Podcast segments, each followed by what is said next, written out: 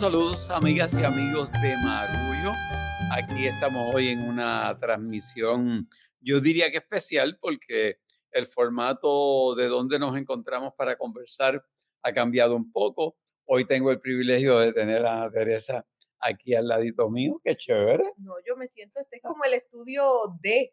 Ya yo no sé cuántos estudios tenemos, pero estoy aquí en este hogar en el que ya es una sala experimental. de, música. Como me decía Silverio, la sala experimental. Sí, porque esta es la sala experimental. Tenemos otra sala que es la de drama ah, y la de afuera que es la de festivales.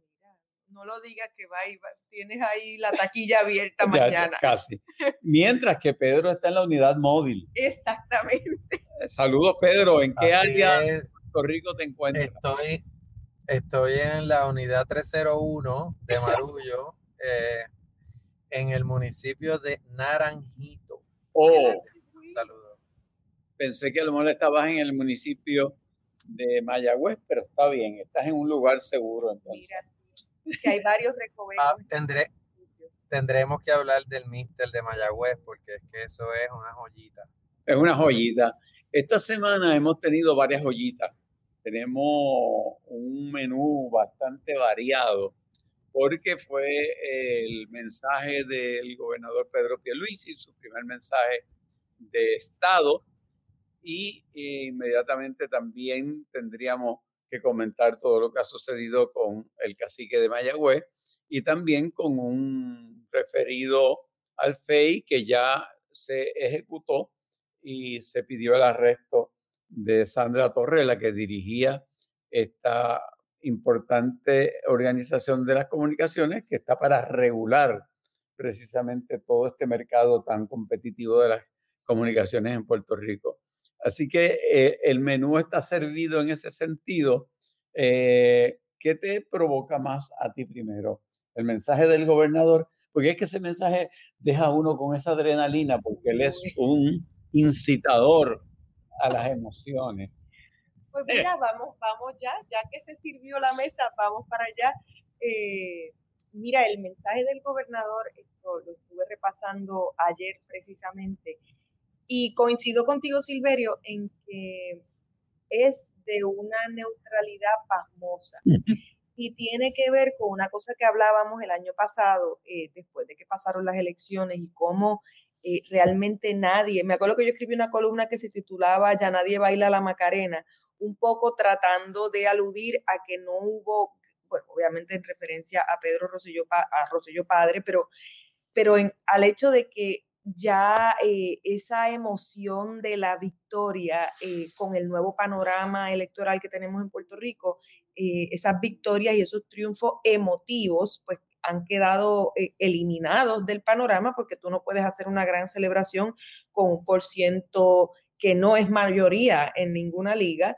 Eh, un por ciento mínimo, gana el que tiene más votos, pero no gana el que tenga la mayoría del respaldo del país, o sea que no, no hay esos grandes apoyos.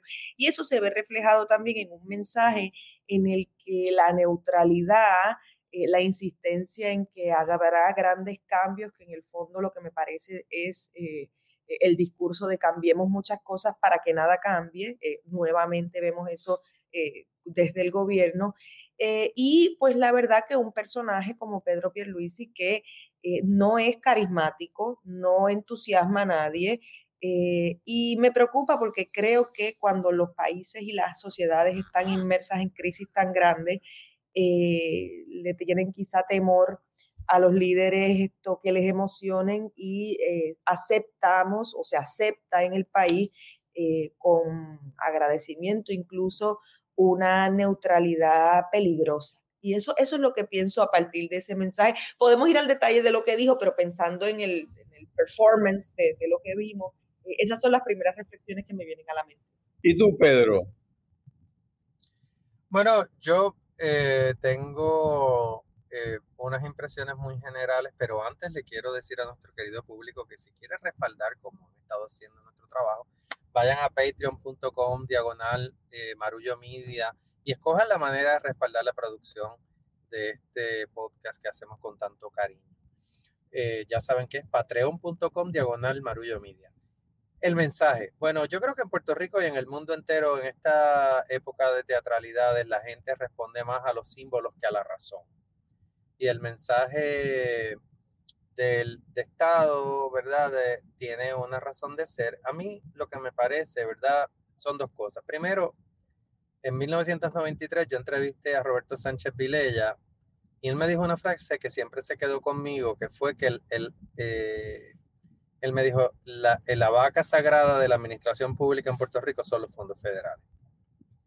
Eh, y, esa vaca sagrada, la, administración pública en Puerto Rico, desde la existencia de fondos federales, se ha diseñado en torno a eso. Y yo en estos días lo tuiteé porque me acordaba de que el mensaje, pues es una gran recitación de, fondos federales por aquí, fondos federales por allá y de intenciones. Y por un lado ya aburre, porque es como, digo tres oraciones, me aplaude, digo tres oraciones, me aplaude, digo tres oraciones, me aplaude. La oposición está buscando siempre la manera de hacer, de consignar su oposición con caras largas, faltas de aplausos o lo que sea. Y yo tengo que decir que siendo tan complicados los tiempos que nosotros vivimos, me sorprende mucho que la falta de imaginación que hay respecto a estas oportunidades que tiene un gobernante como Pedro Pierluisi de aparecer frente al país y decir algo diferente, hacer algo diferente, no simplemente afirmar además eh, eh, un montón de cosas que son de nuevo intenciones, que están siendo intenciones desde el 2017, todo lo que tiene que ver con los fondos de FEMA, con la reconstrucción de María, etcétera. Creo que eh, en la política puertorriqueña una cosa que yo advierto es esa falta de imaginación tan grande que hay sobre cómo subvertir el orden. El país te está mirando, el país te está oyendo. En realidad vas a repetir el libreto de todos estos eh, candidatos que han fracasado en su gestión.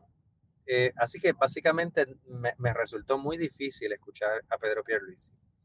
Y me resultó muy difícil por, por, por, de nuevo, por el, el, entramado que había alrededor de él, porque me parecía que el país necesitaba, o sea, vamos a ponerlo de otra manera, que tenía una oportunidad sabiendo que tenía una legislatura en contra, sabiendo que hay unas tensiones por confirmaciones pendientes, por los cabilderos del estadio, etcétera, de coger aquello y virárselo al revés a los presidentes camerales que francamente, ¿verdad?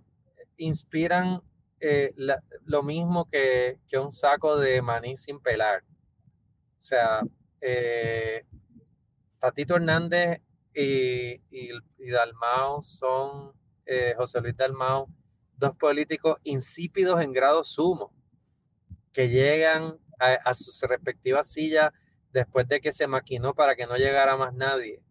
Entonces, como siempre se hacen las cosas, esto después lo quiero empatar con Guillito, por, by the way.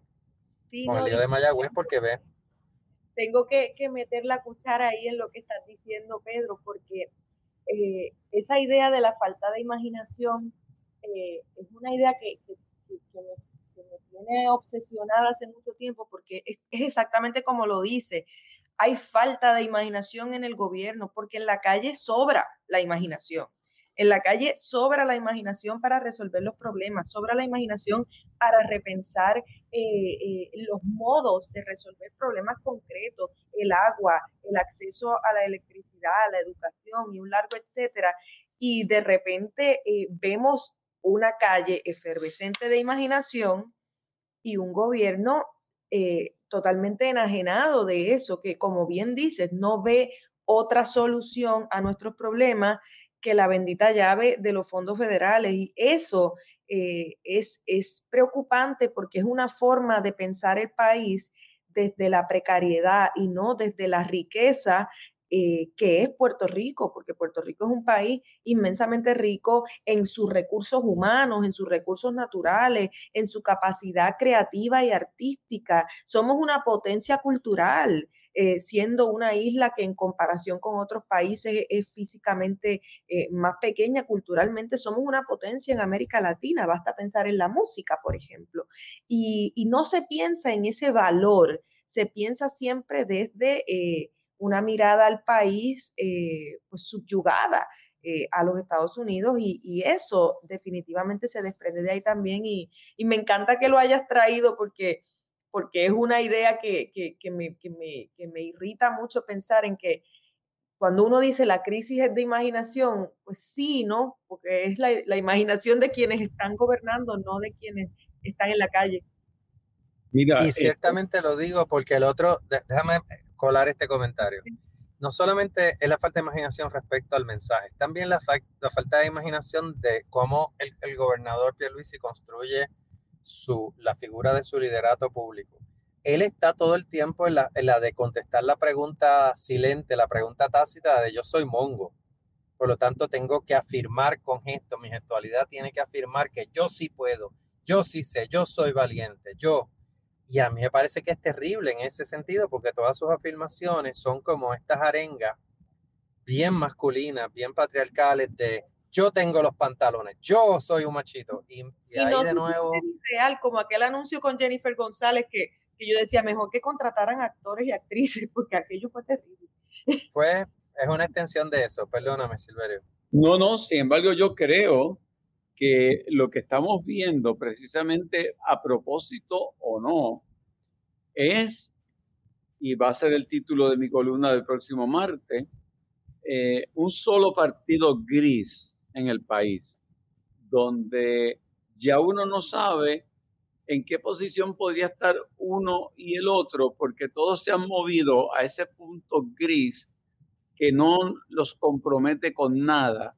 Y a mí lo más que me llamó la atención de, ese discurso fue precisamente que tal vez esa figura así bobolona, este, monga, de Pedro Pierluisi es su precisamente su mayor virtud para el momento actual que vive Puerto Rico, donde no hay una oposición que se diferencie del Partido No Progresista, porque en las, en las elecciones pasadas el director de campaña de Charlie Delgado decidió moverlo hacia la derecha. Por lo tanto, todo está grisáceo. Por, inclusive ayer en ese discurso vimos a Pierre Luisi utilizar en varias ocasiones la palabra juntos, que era de Charlie Delgado. Todos se quieren parecer los unos a los otros para no perder lo que están perdiendo. No podemos este, olvidarnos que estos dos partidos son dos partidos que se están desintegrando. Y entonces han decidido parecerse los unos a los otros y entonces todo es cuidadoso, no se compromete con nada. Luma, el Partido Popular pide que se posponga eh, el, contrato, no habla de cancelarlo, de posponerlo. Eh, Pedro, Pedro Pierluisi dice que hay que hacerle unas enmiendas, pero que no se debe cancelar. Y todo es en esa área grisácea. Eh, me, me, preocupa el que la verdadera oposición va a estar en manos del PIB, de Victoria Ciudadana y del Proyecto Dignidad. Y, hay la tendencia en el trámite legislativo de absorber con trabajo a personas que podrían significar una oposición bien militante y hay que ver qué es lo que va a suceder. Eh, me pareció también importante de, ese discurso el que la referencia al asunto del estatus fuera tímido. Yo creo que en el fuero interno todos los estadistas saben que después del resultado de las pasadas elecciones, donde gran parte del estadoísmo no está en el PNP, eh, tienen que bregar también con, con cuidado con eso y este disparate, porque no se le puede llamar de otra forma, este disparate de los seis cabilderos que van a elegir para que vayan a los pasillos a decirle, hey, mira, yo soy de Puerto Rico, Estado ahora, yes. Eh, entonces, van a elegir personas que son desconocidas, posiblemente nunca han ido a Washington, ninguna de ellas. Son personas que no tienen ningún tipo de influencia y Pedro Pierluisi optó por eh, ser tímido en eso. Mientras que la única voz que se escuchó que podría uno decir, wow, se dijo algo, fue Dalmao para, bendito sea Dios, decir que el muerto vive. Decir, qué bueno es el ah. Estado libre asociado. bendito sea Dios. Eh, así que estamos ante un panorama donde legislatura y ejecutivo han adoptado una posición totalmente de ningún compromiso con nada. Y si eso es lo que va a prevalecer, Pedro Pierluisi va a ser gobernador de Puerto Rico en el 2024, porque no va a haber nada que pase. Y si no pasa nada, el Partido Popular no hace que algo pase. Vamos a ver.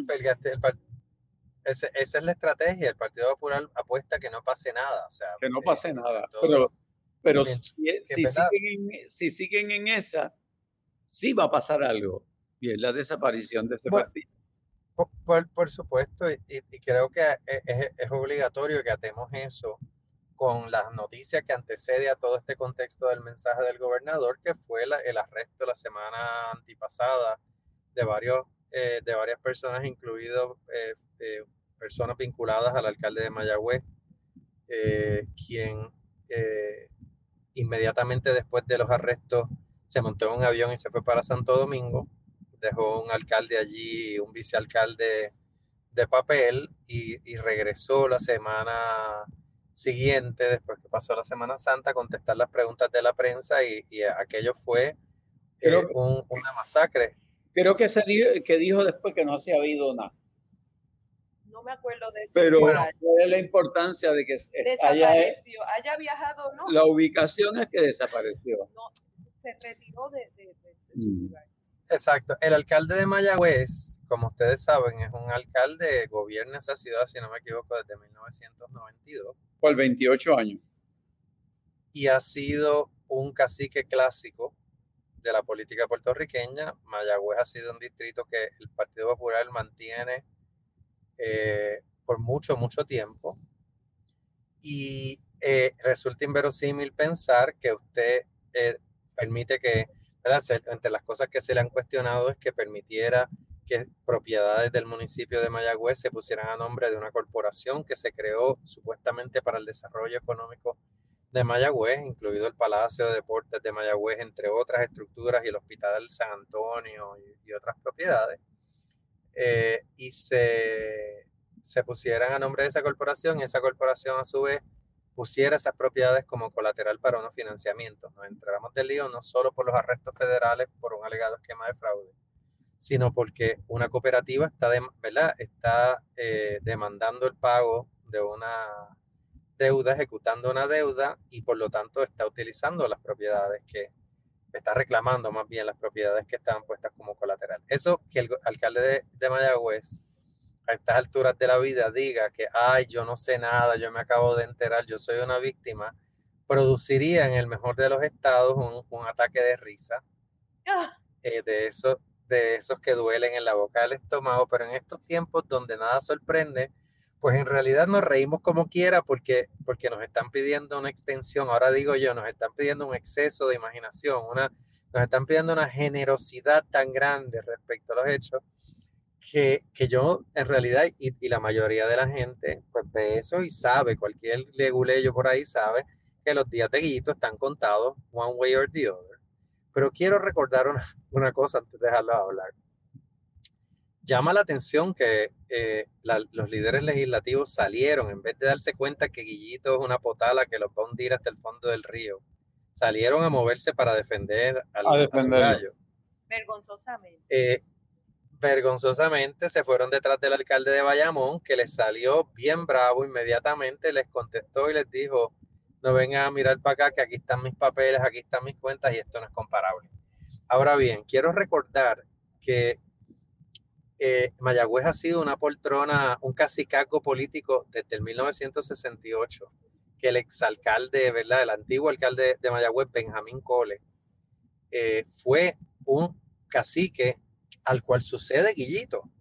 Si no me equivoco, Benjamín Cole estuvo del 68 al 92. Y quiero recordar que eh, mi querido maestro y amigo Juan Manuel García Pasalacua era muy amigo de un profesor chileno, un politólogo chileno llamado Jorge Jaine, que fue profesor de la Universidad Interamericana de San Germán.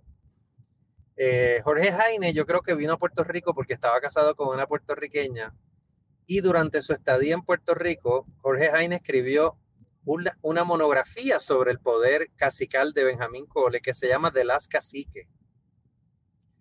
Eh, cuando yo veo estas noticias de Guillito, me acuerdo de Benjamín Cole eh, y me acuerdo que Jorge Jaine ya, el libro de Jorge Jaine, me parece que fue de 1987, 1988, usaba a, a Benjamín Cole como un estudio, un caso, eh, un, un, estudio de casos sobre la manera en que se organizaba el poder político a nivel local en Puerto Rico. Debo decir que ese, ese profesor chileno, cuando se fue de Puerto Rico en los años 90, se volvió el embajador de Chile en Sudáfrica y más tarde fue el embajador de Chile en China. Así que ya se retiró de ese, ese puesto con la llegada de Sebastián Piñera a la presidencia de Chile, si no me equivoco, eh, pero, pero es imposible no evocar a ese amigo, lo conocí de académico cuando yo empezaba mis estudios de maestría, que miraba la política puertorriqueña a través de los ojos del ejemplo de, de Benjamín Cole. Así que creo que con lo de Guillito podemos eh, poner a hacer el popcorn porque de aquí en adelante, a lo mejor nos topamos que le pasa lo mismo que a Sandra Torres, que es la testigo principal en su contra, ¿verdad? Sandra Torres, la presidenta de la Junta Reglamentadora de las Telecomunicaciones, acaba de ser causada eh, esta semana y uno de los principales testigos en su contra es Katy Erazo, la esposa de Charlie Rodríguez, la suegra de Elías Sánchez y que era la persona que alegadamente le estaba pidiendo los donativos a ella. Así que esto en una novela eh, nos dirían, no, bájenle tres, es que este, esta trama es demasiado fantasiosa y resulta que es la realidad.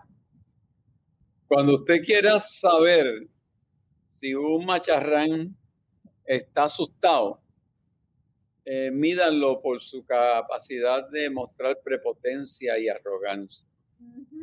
Eh, y yo lo primero que observé de Guillito, que me sorprendió porque pensé que era más inteligente, fue que vino como, o sea, lo primero que hizo fue meterle un puño al del Partido Independentista, meterle un puño a la periodista del vocero, a la prensa y humillar a la persona que le estaba eh, corriendo la conferencia de prensa, que es Alida Arismendi, que tú posiblemente no te acuerdes de cuando ella era actriz y comediante.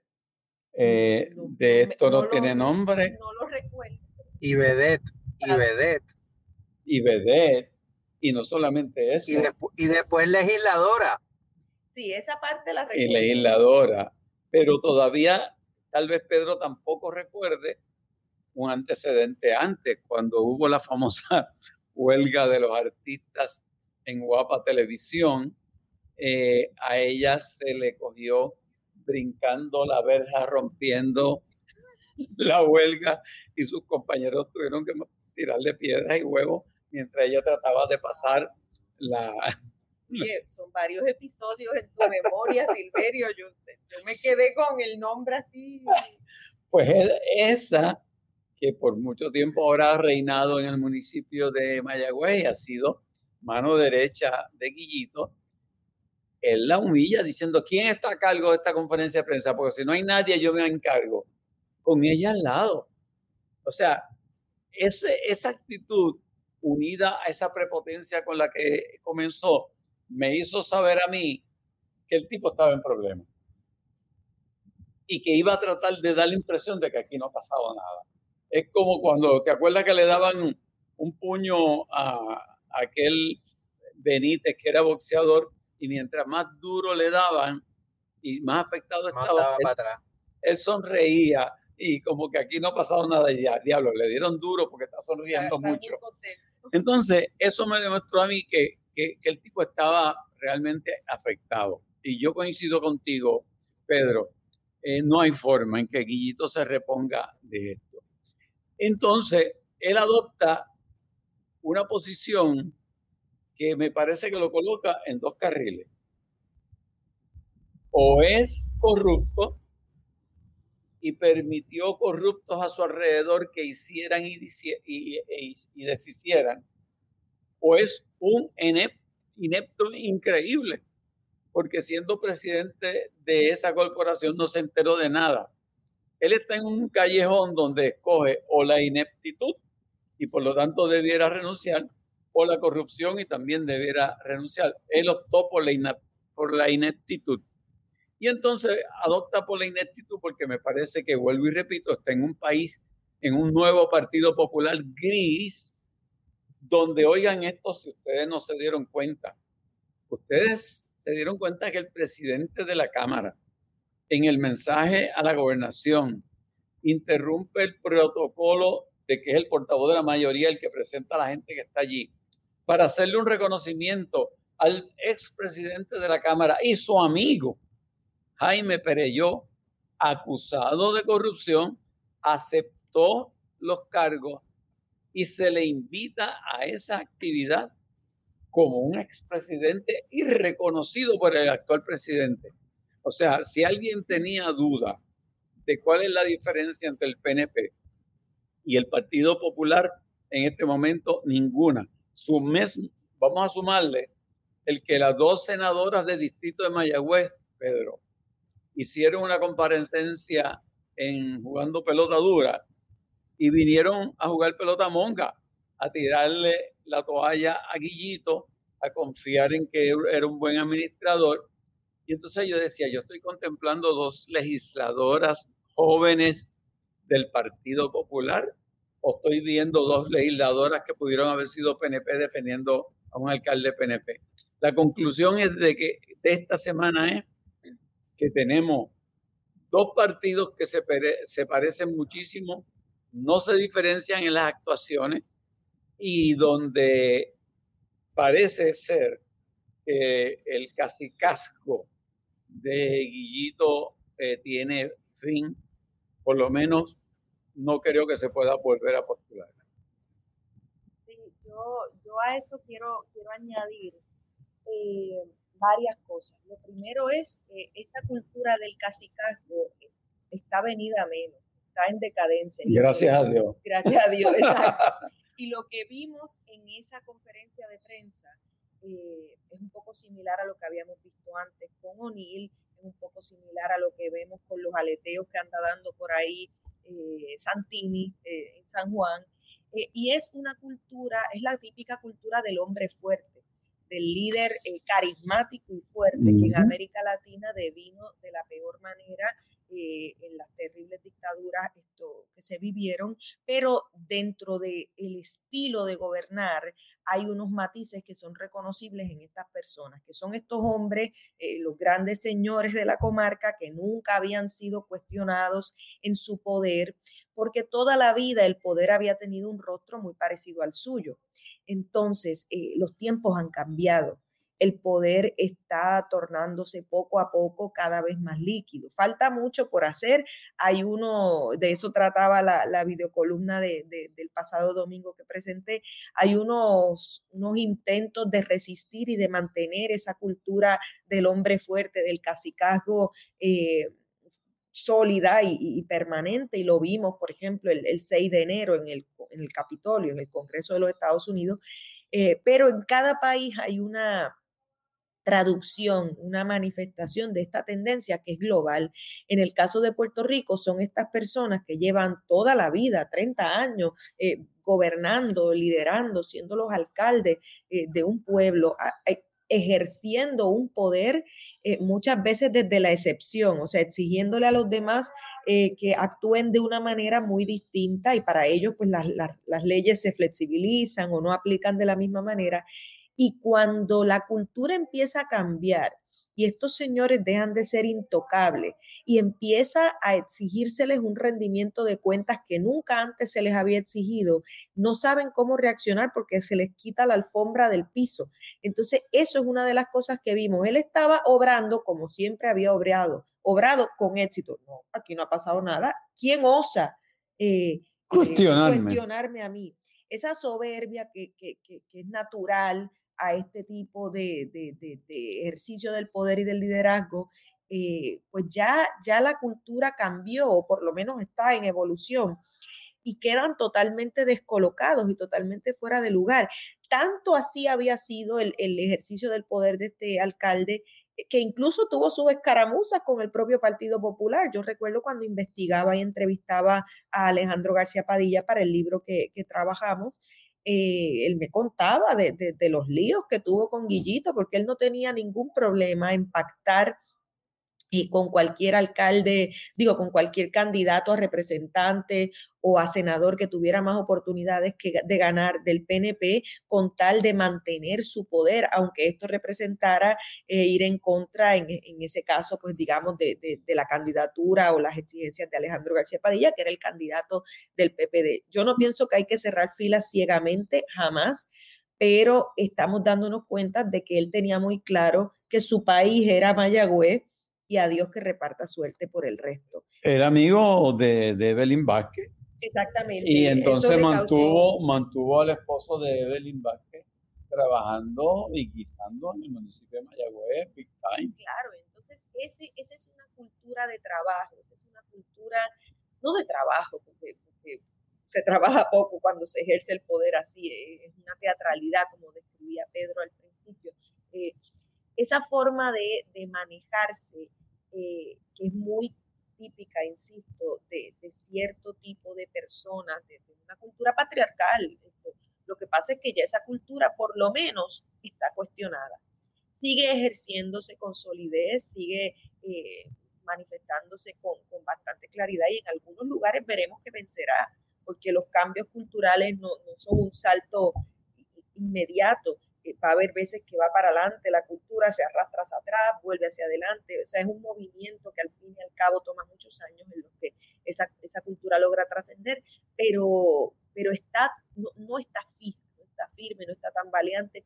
Y lo vemos también con una figura como Pedro Pierluisi, que trata de representar en la teatralidad eh, la forma en que señores como Guillito ejercían el poder y tampoco le sale, primero porque evidentemente no le es natural a su personalidad, yo creo que a él le haría mucho mejor eh, a, su, a su representación pública eh, presentarse tal cual es, eh, una persona quizá un poco más cuadrada o más sosegada, sin necesidad de, hacer eso, esas arengas que, se le nota que, que, no, le, no le son propias a su carácter. Eh, pero lo vemos recurriendo a ese estilo porque ese es el estilo que estas personas tienen engranado en la cabeza. Está predominado. Ese es el estilo que funciona, ese es el estilo que tengo que eh, imitar. Lo que pasa es que ya su funcionamiento no es infalible. Y eso es una grieta en la estructura del poder por la cual se puede colar muchísimo. Eh, lo vimos con el alcalde de Guaynabo, Héctor O'Neill, lo vimos con eh, Ricardo Rosselló, hijo, a quien no le bastó el apellido de su papá para, para salir airoso. Pedro Rosselló, que fue otro líder carismático, hombre fuerte, que siempre se sintió por encima de la ley, que igual que Guillito, medio, medio gabinete le, le fue arrestado, convicto, cuestionado, acusado, y yo no sé nada, yo llegué ahora mismo, si algo pasó, yo no estaba, allí. Así que son paralelismos y como vemos, Pedro Rosselló, una figura de los 90, eh, este alcalde que pues, también estaba en los 90, pero, ahora está enfrentando esto. Estamos hablando de tres décadas en las que esa grieta eh, por la cual se está eh, rompiendo este modo de gobernar pues, es cada vez más ancha y yo me alegro por eso.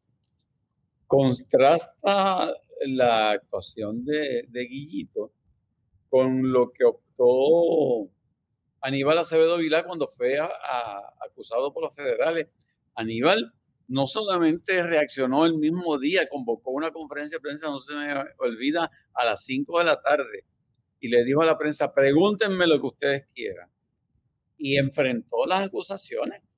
Eh, y me parece que, que Ramón Luis Rivera, que también es un político avesado, eh, inmediatamente convocó una conferencia de prensa y acudió a, fuego, a, jugando pelota dura. Y curiosamente, cuando Ramón Luis apareció, llegó una cancelación desde Mayagüez de la participación de Guillito en, jugando pelota dura.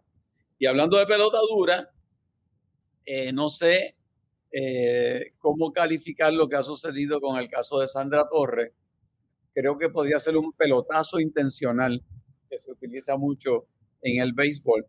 Eh, porque aquí hay que mirar, eh, no sé si ustedes se acuerdan el video que salió de Gerandi regañando a jefes de agencia diciendo que aquí había que recoger chao. Ese video está por ahí. O sea que aquí hay un representante cercano a Pedro, a, Ricardo Rosselló, diciendo que el que no colabore va para afuera. Ahí hay una amenaza. Y entonces, de, pronto, ¿quién es la coordinadora del recogido de finanzas de Ricky Rosselló que va a responder a esa filosofía de Gerandi? Katy Erazo. ¿Quién es Katy Erazo para los que no la conocen?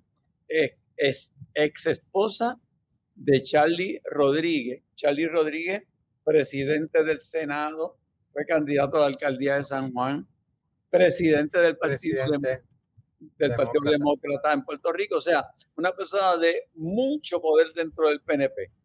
Además, como si eso fuera poco, Catierazo y Charlie Rodríguez son los suegros de Elías Sánchez, el otro hombre todopoderoso. Y entonces, esta mujer que dirige las telecomunicaciones recibe la presión por un lado de Gerandi, la visita de Katy Erazo por el otro, el endamiaje del PNP detrás de ella. Pues procede a hacer lo que hizo Víctor Fajardo y lo que hacen otros, que echan para adelante la venta de boletos, etcétera, etcétera. Y ahora, a dos días de que se emitiera la orden de arresto, parece que la pieza que hacía falta para acabar de colgar a la señora Torres era el que se pasara para del FEI a Katy como testigo en contra de Sandra Torres. A mí me parece que es una vergüenza eh, el que se opte por eso, aparte de que si eso va finalmente por jurado o, o por lo que sea, hay unos factores a favor de esta señora, que tiene que ver con el hecho de que tiene su esposo encamado, que ella es su cuidadora principal. Y cuidado, porque en este país lo que suena a abuso usualmente se le vira en contra al abusador. Y el fiscal especial independiente va a tener que hilar fino si va a utilizar a Katy Erazo como su arma principal para fastidiar a Sandra Torre cuando todo el mundo sabe que Katy Erazo era la que articulaba realmente esa maquinaria corrupta que hace que jefes de agencia le pidan a, su, a, personas a los que ellos les sirven que están susceptibles a esa presión para que se vayan, para que contribuyan económicamente. ¿Qué te parece, Pedro? No, yo, yo creo que esa es la, la próxima telenovela porque, porque en realidad tenemos que mirar el contexto más amplio. Eh, las investigaciones en torno a Elías Sánchez continúan, no ha habido acusaciones, pero nunca se ha, se ha, negado que hay procesos que, que, todavía intentan esclarecer la relación de él con distintos sectores de la pasada administración. Así que el nombre de Catierazo es como un bombillazo que recuerda, o sea, este, este es el caso de Sandra Torres, pero sabrá Dios qué más hay en la olla que no conocemos, qué es lo que parece insinuar que Katy Erazo eh, se vuelve un una testigo cooperadora. Eh, creo que hay mucho más de lo que se muestra. Quizás estamos viendo la punta del iceberg y debemos aguardar a ver qué más Ojalá. se encuentre debajo de, de, esto. Eso pienso yo. yo añadiría solo una cosita y es el hecho de que eh, es algo que comentaba en Twitter en estos días Benjamín Torres Gotay eh, Benjamín decía, eh, que pensando en Guillito, que parecía mentira esa insistencia de, él decir el alcalde no ha sido acusado, además en tercera persona, que eso, eso da para, para, para otro Analizar. para otro análisis, pero eh, esta cuestión de que no basta con la, en, el mundo de la política y en la vida pública, no basta con la acusación concreta. Hay una serie de acciones que se pueden tomar incluso dentro del marco de la legalidad que no son éticas y que reflejan una mirada del gobierno eh, absolutamente eh, acomodaticia, absolutamente inapropiada. Entonces, eh, a veces simplemente nos ceñimos a yo no he sido acusado. Bueno, no ha sido acusado, pero es ético eh, este espacio gris, volviendo a esa metáfora tan extraordinaria, Silverio, es ético este espacio gris en el que es posible que se dé o no se dé una acusación. Eh, yo creo que sí ha habido, claro, que políticos que han sido acusados injustamente y que eventualmente han o no salido airosos eh, con, el, con el daño a su reputación que eso conlleva. Eso, eso claro que eso es cierto. Eh, eso hace que, cada vez menos personas quieran aventurarse a, entrar a la vida pública. Sin embargo, cuando se ocupa este tipo de espacio, eh, no puede haber siquiera eh, la sospecha, noción o, dejar la puerta abierta a la duda. Hay que cerrar todas las ventanas de la duda. Y me parece que muchas veces eh, se escudan bajo el letrero de no he sido acusado y no, no, no rinden cuentas por una serie de acciones que pueden ser legales pero no son éticas y no son correctas y no van al servicio de la gente en el mejor sentido. Entonces, eh, creo que no basta la legalidad, hay que, hay que pensar también en, en el carácter, en la ética y en la toma de decisiones de estas figuras. Y eso siempre queda un poco en el aire. Es como si la adjudicación de toda moral eh, la diera un tribunal y sabemos que la vida es mucho más que eso. sugiere, la pregunta para, para los amigos que se quedan en, en la post tertulia. La sobremesa. En la sobremesa para que Pedro, como sabe hacerlo, cierre. Pues bueno, yo creo que, para esta sobremesa y queremos decirle además, darles las gracias por su apoyo. Eh, como decíamos, eh, hemos dicho varias veces y seguiremos repitiendo, Marullo es un podcast gratuito y lo seguirá haciendo, pero tenemos la ilusión, la intención de seguir creando proyectos para ustedes, seguir eh, creciendo y para eso su apoyo es fundamental. Eh, las productoras de Marullo además están creando una especie de revista eh, en la que incorporan las distintas, las distintas columnas, escritos, participaciones que hacemos. El material que se le está dando es, es, muy, muy chévere y es una revista muy linda donde pueden esto, encontrar eh, nuestras publicaciones y las novedades de los temas que estamos trabajando eh, y tenerlas ahí como herramienta, porque hay veces que, las columnas nos pasan por el, por el, por el lado.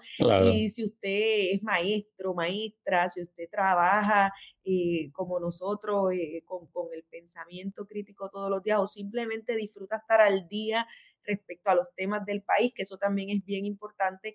Esa herramienta, esa pequeña revista, yo creo que les puede servir de mucha utilidad y es parte de eh, los beneficios que vienen con el apoyo que recibimos de ustedes a través de Patreon, Patreon, eh, donde estamos. Así que además, para la gente que tiene con nosotros en la sobremesa, vamos a estar contestando la siguiente pregunta. Eh, pensando en todas estas cambios culturales que hemos discutido hoy en el programa y en esa cultura del casicazgo que va viniéndose a menos cada día, la pregunta es, ¿qué cosas hace 10 años podíamos hacer eh, o no se nos hubiese ocurrido hacer que hoy, gracias a este cambio cultural, eh, ya no nos atreveríamos a hacer o sí nos atreveríamos a hacer? O sea, ¿cómo ha cambiado esta cultura para nosotros desde, las vivencias personales de cada uno? con esa pregunta los esperamos al otro lado de la verja. Gracias por su apoyo. Bueno, eh, alabanza a las manos que trabajan. Eh, eh, Marullo es un podcast de Agora Cultural Architects que tiene a Beba Rivera y a Elsa Mosquera como productoras ejecutivas, a Sheila Lee Rodríguez como directora técnica, a Jorge Vázquez y a Inés Julia como manejadores de contenido, la música de Guarionex Morales, el diseño de Lidia María Ponte y la fotografía de Javier del Valle. Muchas gracias por estar con nosotros. Esto es Mar. Thank you.